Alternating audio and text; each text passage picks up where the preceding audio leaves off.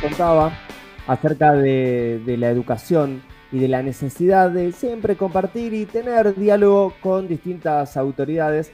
Y por eso hoy, hoy teníamos ganas de viajar hasta, hasta Neuquén, pero obviamente él está en estos momentos en Buenos Aires y conversamos con el vicerrector general de Universidad de Flores, UFLO, con Cristian Kreber. ¿Cómo estás, Cristian? Buen día. Juan Pablo Regalado te saluda. ¿Cómo va? Hola, buenos días, Juan. ¿Cómo andás? Buen día a toda tu audiencia y a tu equipo ahí en estudios.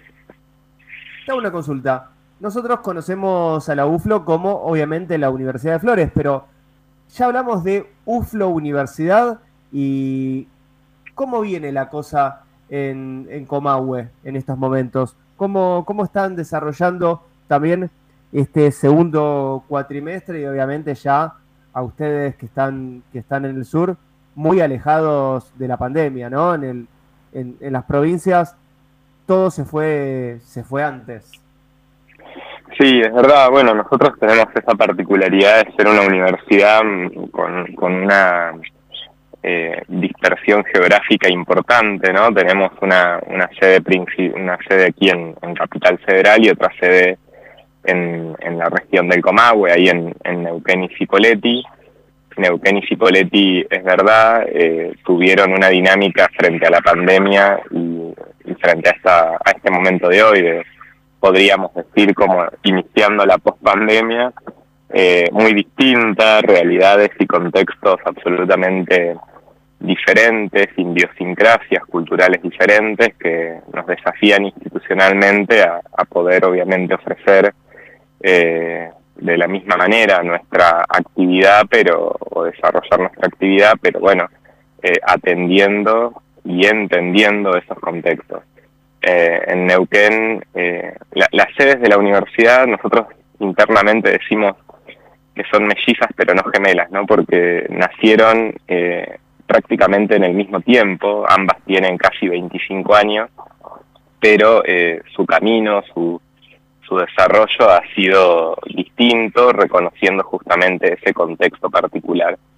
Neuquén y Cipolletti eh, tienen una dinámica de, una fuerte vinculación con, el medio, absolutamente insertas territorialmente, y, la pandemia fue más corta, eh, la, la presencialidad de nuestra actividad es prácticamente presencial, digamos, en cuanto a la modalidad de cursado. Somos de hecho la única universidad privada del país que tiene habilitación y autorización para estar eh, allí en forma presencial, en forma física, y, la, la, pandemia se vivió de otra manera y la, la vuelta, digamos, una vez que las restricciones sanitarias cesaron, nosotros ya para, para el primer cuatrimestre del año pasado habíamos recuperado prácticamente actividad plena en, en cuanto a la presencialidad y hoy, hoy ya eso es absoluta normalidad, eh, con una comunidad universitaria que tenía muchas ganas de reencontrarse, muchas ganas de volver al, a, transitar los edificios, muchas ganas de,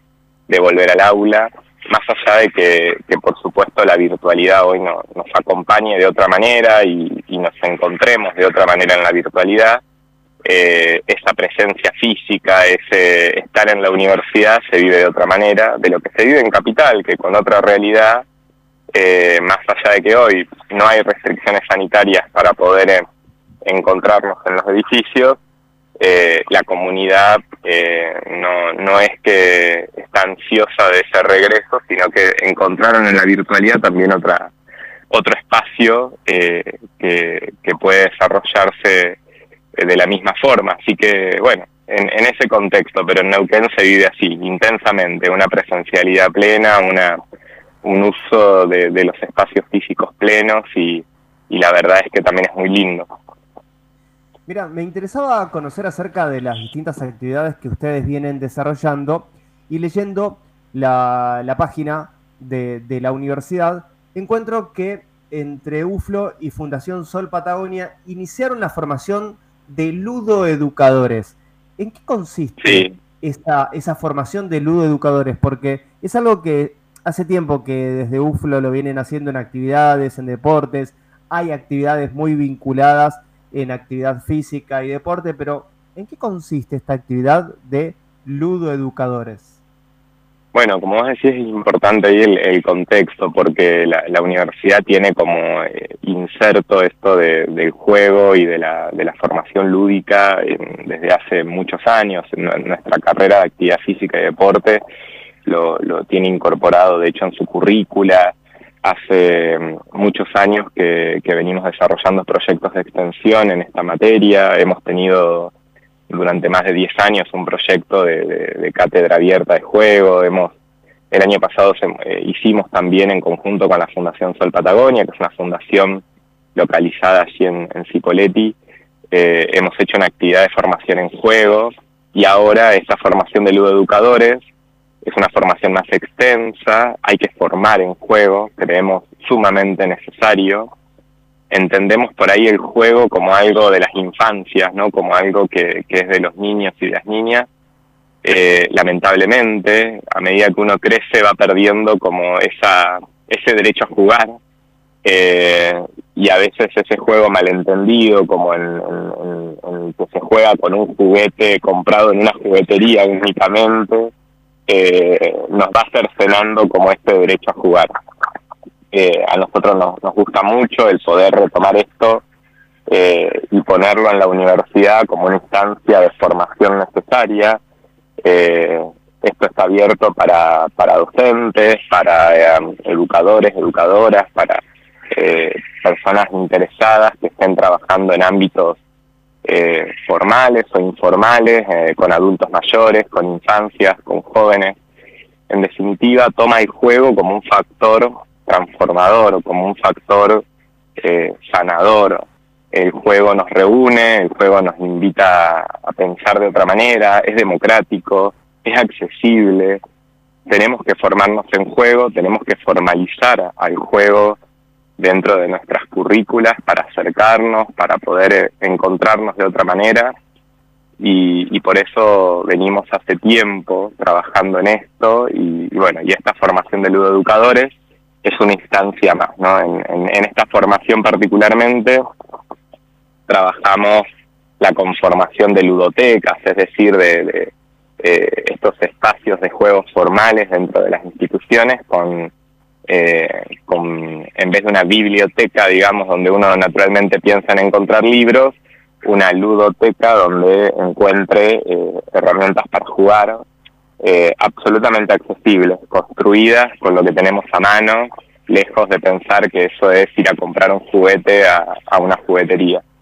Eh, y destinado a todos y a todas, depende en dónde estés, jugar con adultos, jugar con adultos mayores, jugar con infancia y jugar para entretenerse, para recrearse, pero también para pensar, para poder desarrollar eh, en organizaciones proyectos, o sea, es un elemento, es una herramienta que, trasciende todo lo que nosotros imaginamos habitualmente como, como el juego, ¿no? Así que nos encanta, es un proyecto que ya lleva muchos años y que va encontrando capítulos distintos, como en este caso esto que particularmente arrancó hace pocos días, se extiende hasta fin de octubre con, con esto que es la formación en ludo educadores.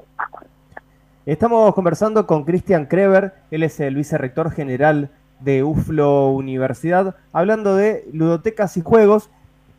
Esta no va a ser la última vez que conversemos porque ya de golpe se nos fue parte, parte del tiempo destinado para, para nuestra charla, pero hablabas de para todas y para todos y no me puedo correr de una temática que solemos, solemos tratar en, nuestro portal Universidades Hoy y también en nuestro programa que tiene que ver con esa inclusión y esa accesibilidad. Y hablando de accesibilidad, ¿cómo están las sedes de la universidad para, para todas y para todos? Para la accesibilidad tanto edilicia como académica para personas con discapacidad.